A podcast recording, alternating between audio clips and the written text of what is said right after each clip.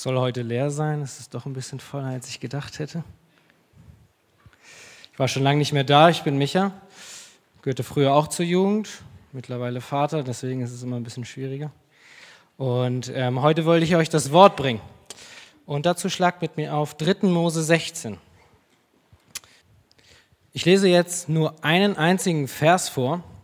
Das soll aber nicht bedeuten, dass wir nicht meine Predigtextvorgabe behandeln, sondern einfach, dass wir einen Start in diesen ganzen Text bekommen und den Rest will ich später noch erklären. Also aus Kapitel 16 machen wir eigentlich heute alles, aber ich lese nur Vers 34 vor.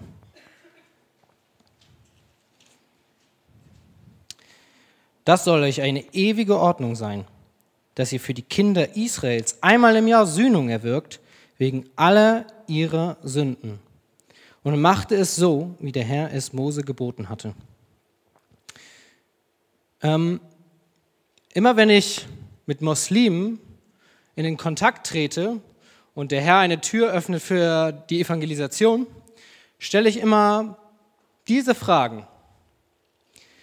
Wie kommst du, ein sündiger Mensch, in den Himmel? Und jedes Mal erhalte ich die Antwort, Allah darf das entscheiden. Und sage ich in Ordnung? Aber wie kann er einfach einen ungerechten, sündigen Menschen ohne Grundlage von Rechtfertigung freisprechen? Wie geht das? Ich will auf dieses Thema später wieder zurückkommen und euch vielleicht auch noch die Antwort dazu geben. Aber heute wollen wir durch das Kapitel 16 die Frage beantworten. Denn das Kapitel 16 bespricht den Versöhnungstag Israels. Es ist der wichtigste Tag im ganzen Jahr des Judentums. Als ich in Israel ein Jahr gewohnt habe, habe ich auch diesen Tag mitgemacht und die Straßen waren leergefegt. Niemand arbeitete, außer vielleicht ein paar Krankenwagen. Und wenn die arbeiten, wurden die auch noch mit Steinen beschmissen. Aber das war ein so wichtiger und heiliger Tag, dass jeder genau Bescheid wusste, was zu tun war. In Kapitel 16 ist im dritten Buch Mose relativ mittig platziert. Die ersten Kapitel sprechen eigentlich darüber, wie man Gott anbeten soll, beziehungsweise wie man Gott opfern sollte. Es gab verschiedene Speisevorschriften, und zwar äh, Opfervorschriften. Und diese waren unter anderem Sünd, Brand, Speis, Friedens- und Schuldopfer die alle ihren Zweck hatten, die alle ihre Vorschriften hatten und die genau so vollzogen werden mussten, wie Gott es gesagt hatte. Und Kapitel 8 und 9 bespricht eigentlich die Einsegnung der Priester des Aarons und seiner Söhne. Und Kapitel 10 ist ganz äh, eigenartig in diesem ganzen Buch, weil dieser logische, ähm, ja, dieser logische rote Faden, der da durchläuft, wird einmal unterbrochen. Was ist passiert? Die Söhne Aarons hatten sich verunreinigt und sind in die Stiftshütte gegangen, also der Platz, wo Gott angebetet werden sollte, und haben dort ihren Priesterdienst vollrichtet. Was passierte? Gott tötete die Söhne Aarons auf der Stelle. Auf einmal waren sie tot. Sie konnten keinen Dienst mehr vollrichten. Sie sind gestorben, weil sie sich verunreinigt hatten. Und deswegen gab Gott auch in Kapitel 11 bis Kapitel 15 Vorschriften, wie man reinbleiben konnte vor Gott. Dass das nicht nochmal passierte. Und jetzt sind wir in Kapitel 16. Die Verse 1 und 2 lese ich euch vor.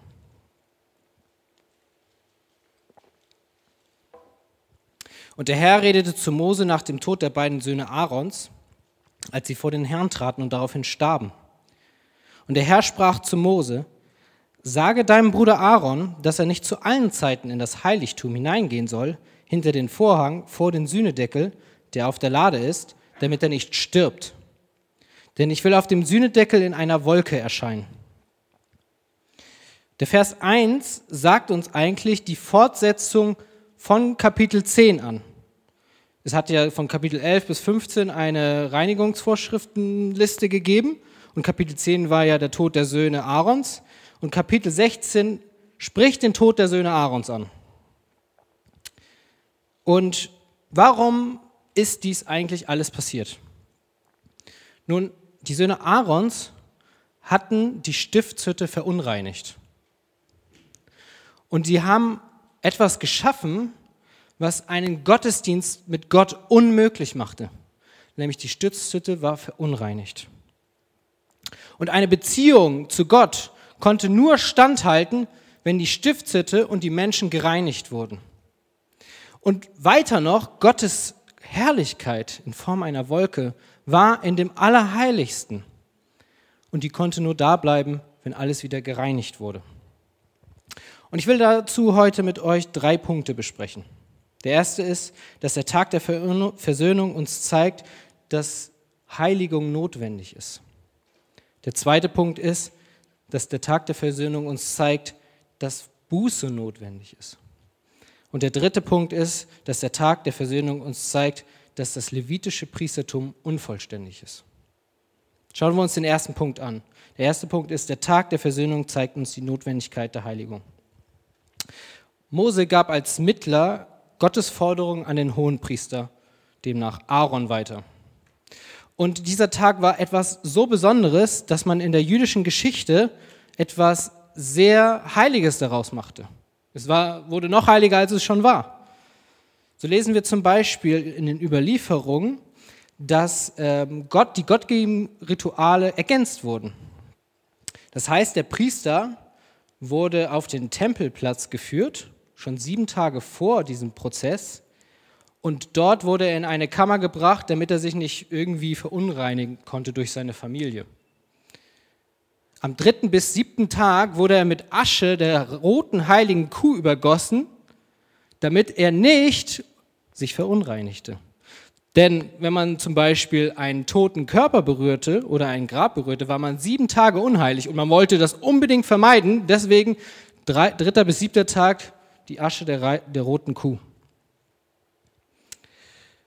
Und dann gleichzeitig an dem Tag, wo alles passieren sollte, ließ man auf dem Weg zum Osttor des Tempels Tiere vorbeilaufen, vorweglaufen, damit der Boden ebener war, sodass der Priester eventuell nicht ausrutschen würde.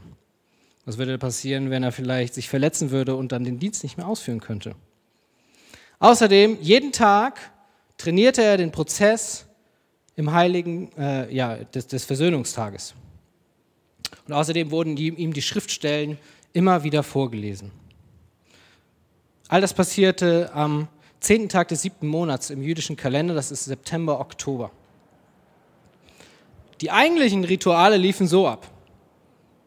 Der hohe Priester ging zur Stiftshütte und nahm sich einen Jungstier zum Sündopfer mit. Und er nahm einen Widder zum Brandopfer. Dann zog er sein prachtvoll und heroisch wirkendes Kleid aus oder sein Gewand. Da waren ja überall ähm, Diamanten dran und wertvolle Edelsteine. Und er zog dann ein teils sklavenähnliches Gewand an, was diese, diesen Tag einfach nochmal deutlicher macht, wie wichtig und wie heilig er ist und dass es nicht um den hohen Priester geht, sondern dass es um die Sünde hier geht. Dann wusch er sich. Daraufhin nahm er sich zwei weitere Ziegenböcke, einen als Sündopfer und einen weiteren als Brandopfer. Und dann nahm der Hohepriester den Jungstier und bereitete ihn für sich und für sein Haus zu. Und diese zwei Böcke, die er hatte, der eine war zum Sündopfer, der andere hieß Azazel. Ich weiß nicht, was in eurer Übersetzung steht, aber ähm, vielleicht steht da Sündopfer oder Sündenbock aber der eigentliche hebräische Wortlaut ist Azazel. Wir wissen gar nicht, was das eigentlich bedeutet. Aber vermutlich hat die Bedeutung etwas mit Weggehen zu tun. Denn dieser Bock war dazu bestimmt, die Sünden Israels aufgetragen zu bekommen und in die Wüste geschickt zu werden, um dort die Sünden ein für alle Mal verschwinden zu lassen. Des Weiteren machte der Hohepriester immer wieder einen Prozess der Reinigung durch. Er ging in das Allerheiligste, das ja mit einem riesen Vorhang bedeckt war. Das ist so wie hier vorne, hinten sein. Und besprengte dort den Sühnedeckel mit Blut des Jungstieres. Und aber gleichzeitig musste er auch so ein Räucherwerk mitnehmen. Ein Räucherwerk, das dem Herrn wohlriecht. Wenn ich immer daran denke, und das lesen wir häufiger äh, in der Tora, ein Räucherwerk, das dem den Herrn ein Wohlgeruch ist, dann denke ich immer ans Grillen. Und wenn ihr das merkt, so dass der Grillgeruch auf euch zukommt, dann riecht das immer fantastisch, wenn auch noch das Fleisch drauf gemacht wird. Und so können wir uns das vielleicht vorstellen. Da wurden noch irgendwelche schönen Gewürze mit zugepackt. Und es war ein Wohlgeruch für den Herrn. Aber das war nicht der Sinn dieser Sache, dass es einfach gut roch, sondern diese Wolke, die dadurch entstand, sollte die Wolke des Herrn bedecken und den Sühnedeckel, sodass seine Heiligkeit nicht erblickt werden konnte. Nachdem der Hohepriester all diese Reinigungsprozesse durchgemacht hatte, und er reinigte übrigens auch die ganze Stiftshütte oder Teile der Stiftshütte, legte er seine Hände auf den Bock Asasel und er bekannte die Sünden Israels. Ich finde, das ist auch ganz wichtig für uns heute zu erfahren, dass wir unsere Sünden klar bekennen dass wir sie benennen, dass wir sagen, was wir falsch gemacht haben. Und nicht, wenn wir immer ins Gebet gehen und sagen, Herr, vergib mir, was ich heute getan habe und eigentlich gar nicht wissen, was wir getan haben. Der Herr möchte, dass wir, dass wir unsere Sünden bekennen.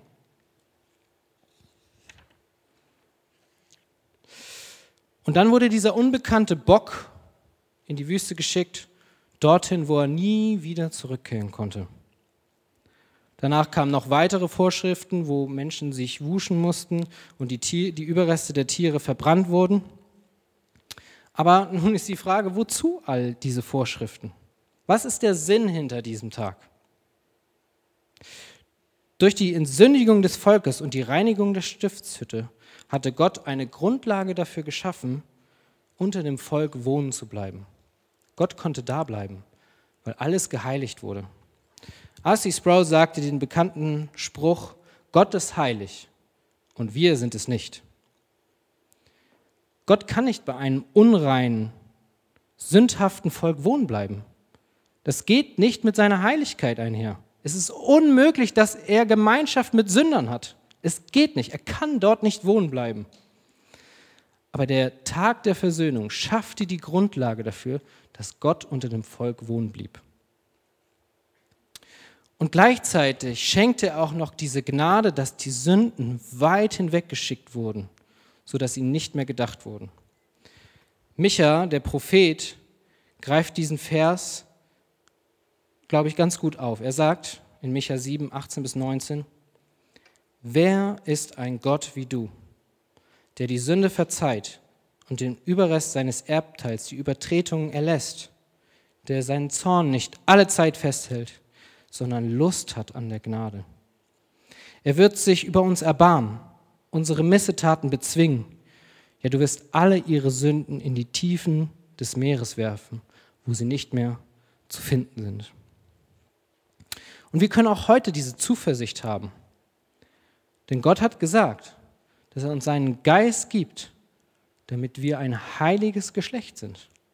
Versteht ihr das? Er sagt, wir sind ein heiliges Priestertum und ein heiliges Geschlecht. Das bedeutet für uns, dass Gott Möglichkeit hat, in uns zu wohnen. Petrus, äh, ja, Petrus schreibt dazu in 2,9, ihr aber seid ein auserwähltes Geschlecht, ein königliches Priestertum, ein heiliges Volk, ein Volk des Eigentums, damit ihr die Tugenden dessen verkündet, der euch aus der Finsternis berufen hat zu einem wunderbaren Licht. Früher mussten alle Dinge geheiligt werden. Aber der Herr, was er heute mit euch tut, ist, er gibt seinen Geist, er, er heiligt euch, sodass er ewige Gemeinschaft mit euch haben kann. Und er wird auch diesen Geist nie wieder von euch wegnehmen. Gott schaffte eine Grundlage, um beim Volk wohnen zu bleiben. Seine Heiligkeit verbietet es eigentlich, aber er hat etwas erschaffen, sodass er bei ihnen bleiben kann. Gott gab seine Anweisung an den gegenwärtigen Hohenpriester. Er erledigte seinen Job genau nach Vorschrift. Es scheint fast, dass das ganze Volk einfach nur tatenlos zuschaute, dass sie gar nichts zu tun hatten. Aber dem war nicht so. Gott hat auch eine Forderung an das Volk gehabt an diesem Tag. Lesen wir ab Vers 29.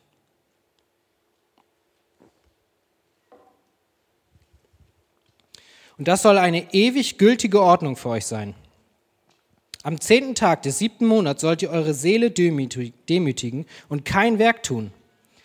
Weder der Einheimische noch der Fremdling, der in eurer Mitte wohnt.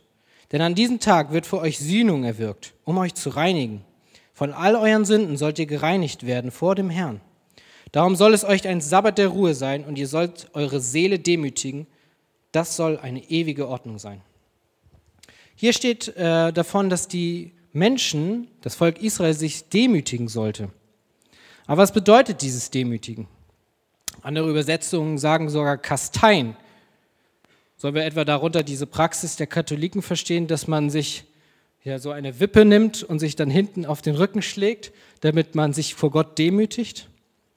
Vermutlich war es in Verbindung mit, des, mit dem Fasten an diesem Tag äh, in Verknüpfung zu bringen.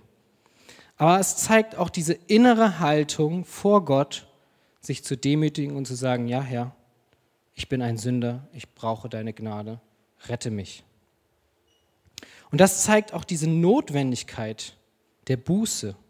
Die Bibel spricht sehr häufig davon, dass die Buße immer einhergeht mit dem Glauben. Jesus sagte in Markus 1,15, tut Buße und glaubt an das Evangelium. Also sind das Werk Jesu Christi und seine Person sowie die Buße notwendig für unser Heil. Hier stellt sich immer wieder die Frage, reicht es aus, dass Christus mein Retter ist? Reicht es aus, dass Christus mein Retter ist?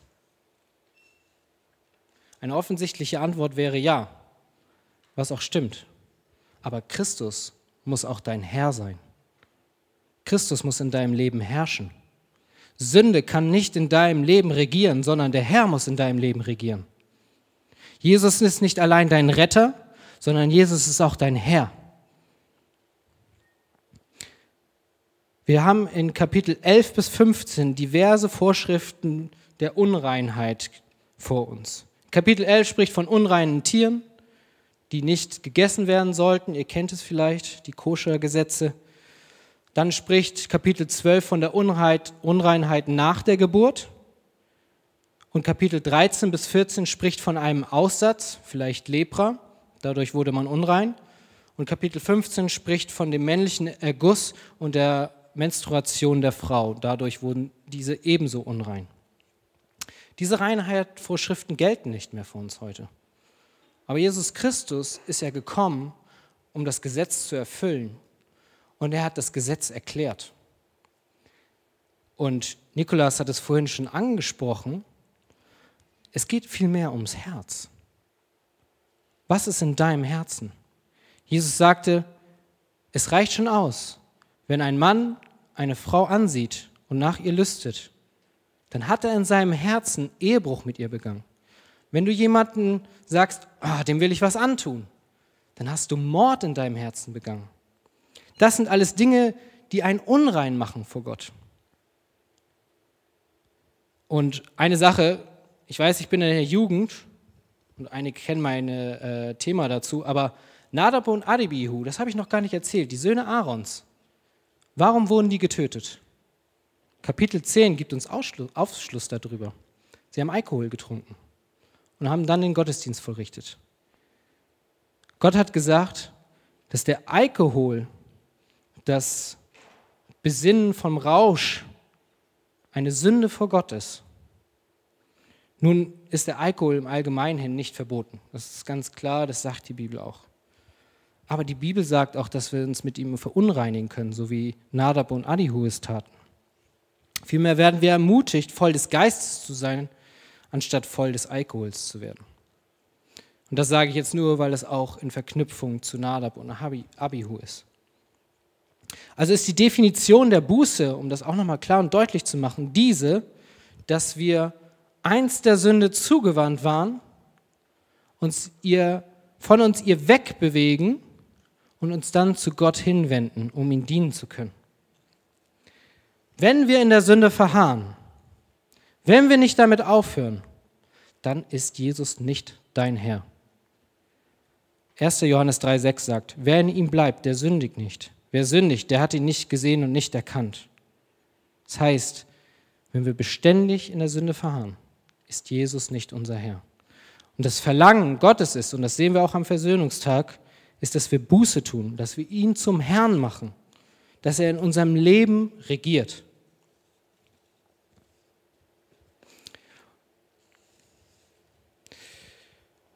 Der letzte Punkt der Predigt beschäftigt sich hau hauptsächlich mit uns heute. Vorher habe ich immer auf das Volk, bin ich auf das Volk Israel eingegangen, heute will ich in diesem letzten Punkt auf uns eingehen. Der Hohenpriester ging Jahr für Jahr ins Allerheiligste, um Sühnung für Israel zu tun. Nicht nur das, die Priester mussten auch täglich für die Sünden Israels Opfer darbringen. Täglich und nicht nur einmal im Jahr. Und das alles noch einmal zu vervollständigen, der Priester ist ja auch irgendwann gestorben. Irgendwann war es vorbei mit ihm und da musste ein neuer ernannt werden. Und immer und immer wieder mussten die Opfer gebracht werden und immer und immer wieder mussten neue Priester ernannt werden, damit der Dienst verrichtet werden konnte, dass die Sünden gesühnt werden. Aber das zeigt vielmehr, dass der Dienst nicht vollkommen war. Der dritte Punkt, den ich heute vorhin angesprochen habe, der Tag der Versöhnung, zeigt uns die Unvollständigkeit des levitischen Priestertums. Täglich mussten die Tiere geschächtet werden, was übrigens nochmal ganz wichtig ist, die für euch Vegetarier sind. Ähm, das Wort, was dort benutzt wird, ist kein brutales Wort wie Schlachten, sondern es ist eine ganz sanfte Methode, wahrscheinlich die sanfteste Methode, ein Tier zu töten.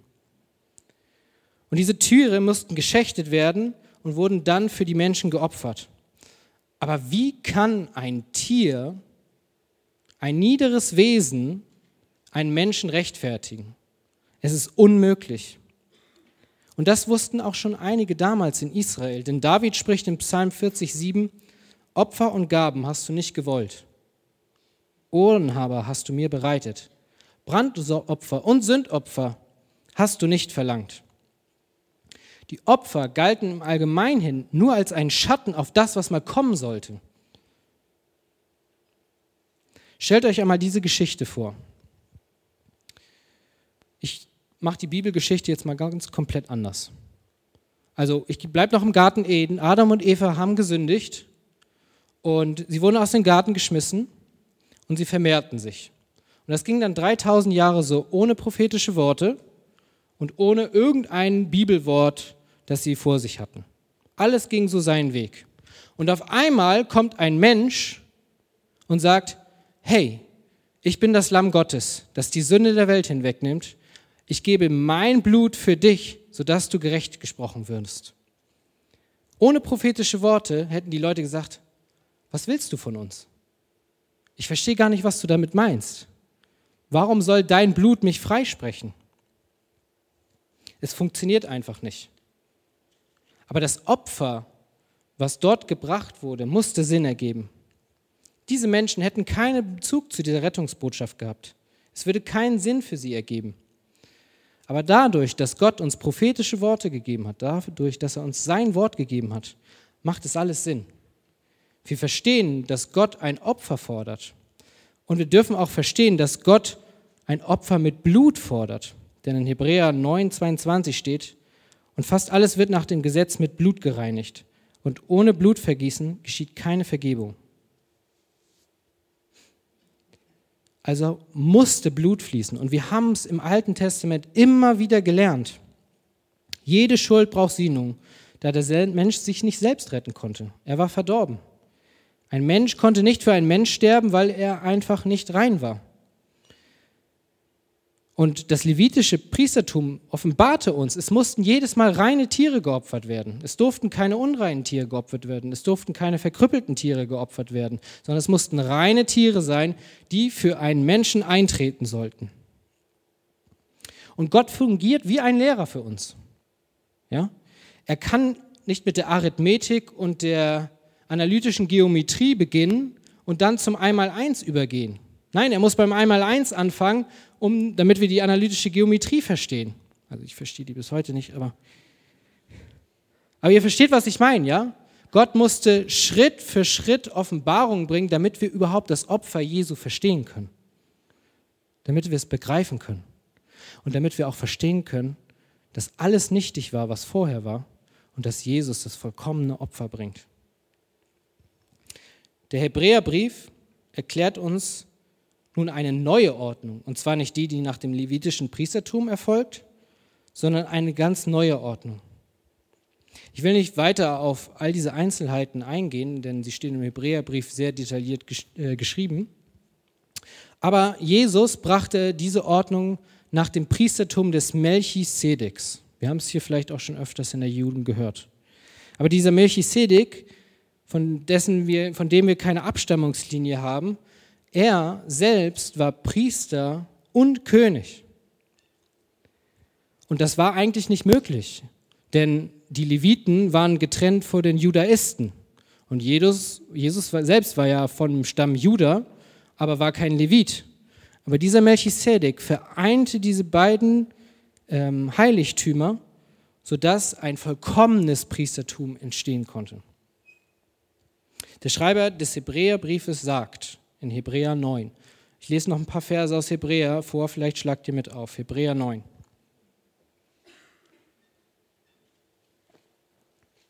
Weil das meiste wird jetzt eigentlich selbsterklärend, weil es einfach detailliert dorthin geschrieben wurde. Hebräer 9, Vers 8.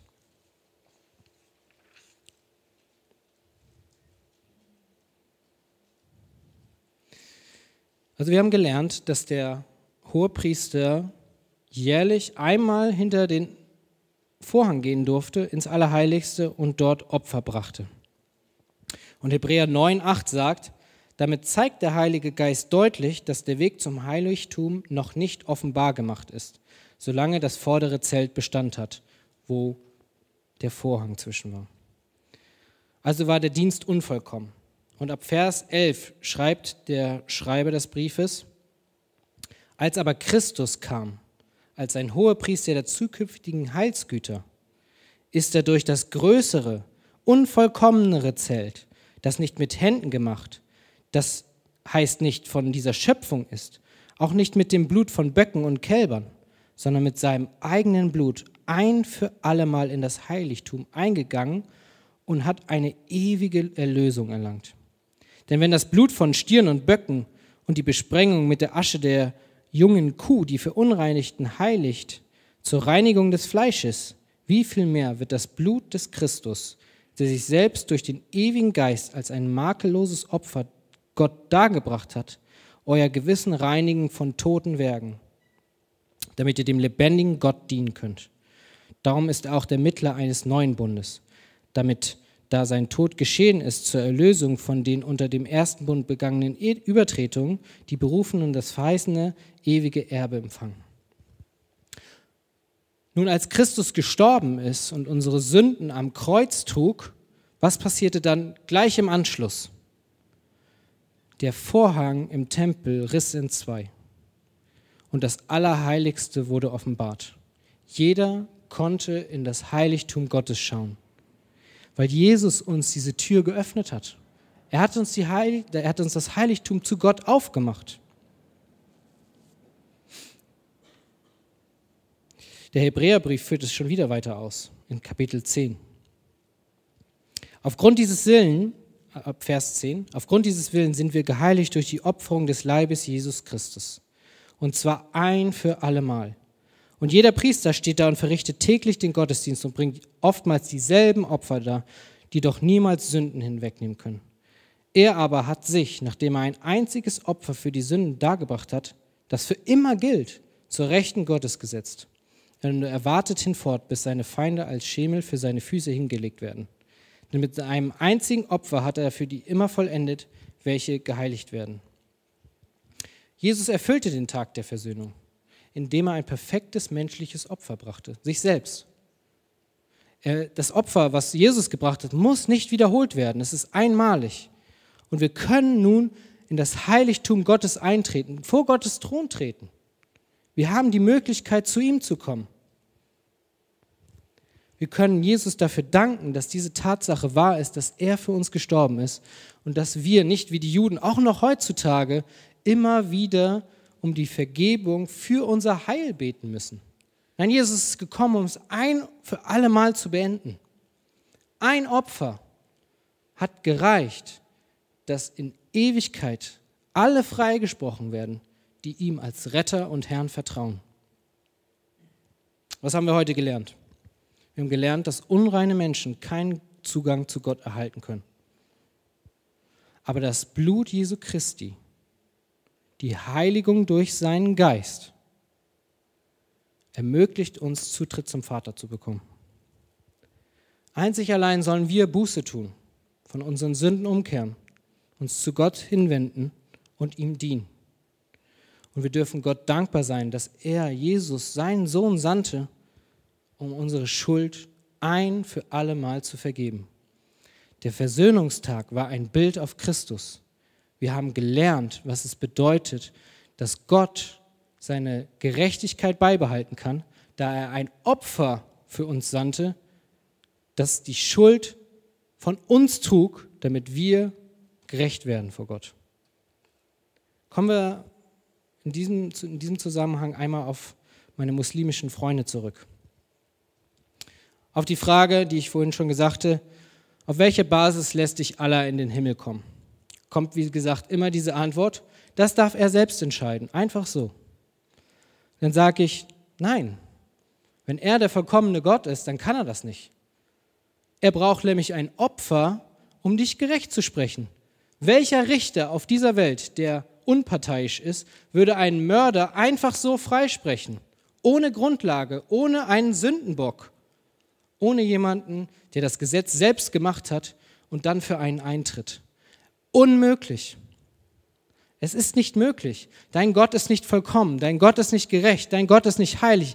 Aber mein Gott sandte Jesus Christus, um für meine Schuld zu sterben, damit ich gerecht vor ihm stehe, damit mein Morden, mein Sündigen, mein Ehebruch, alles weggewaschen wird. Alles ist rein vor Gott und ich habe Zugang zum Heiligtum. Ich warte heute noch auf einen Anruf von einem Freund, der mich mit einem Muller bekannt machen wollte, aber dieser Anruf kam nie. An diesem Punkt sollten wir Gott danken. Wir sollten ins Gebet gehen und ihm sagen, wie, wie unrein wir sind. Und wie wunderbar es ist, dass er trotzdem Gemeinschaft mit uns sucht. Obwohl wir Sünder sind, sucht er die Gemeinschaft zu uns. Und das geschieht nur durch Jesus Christus. Lasst uns beten.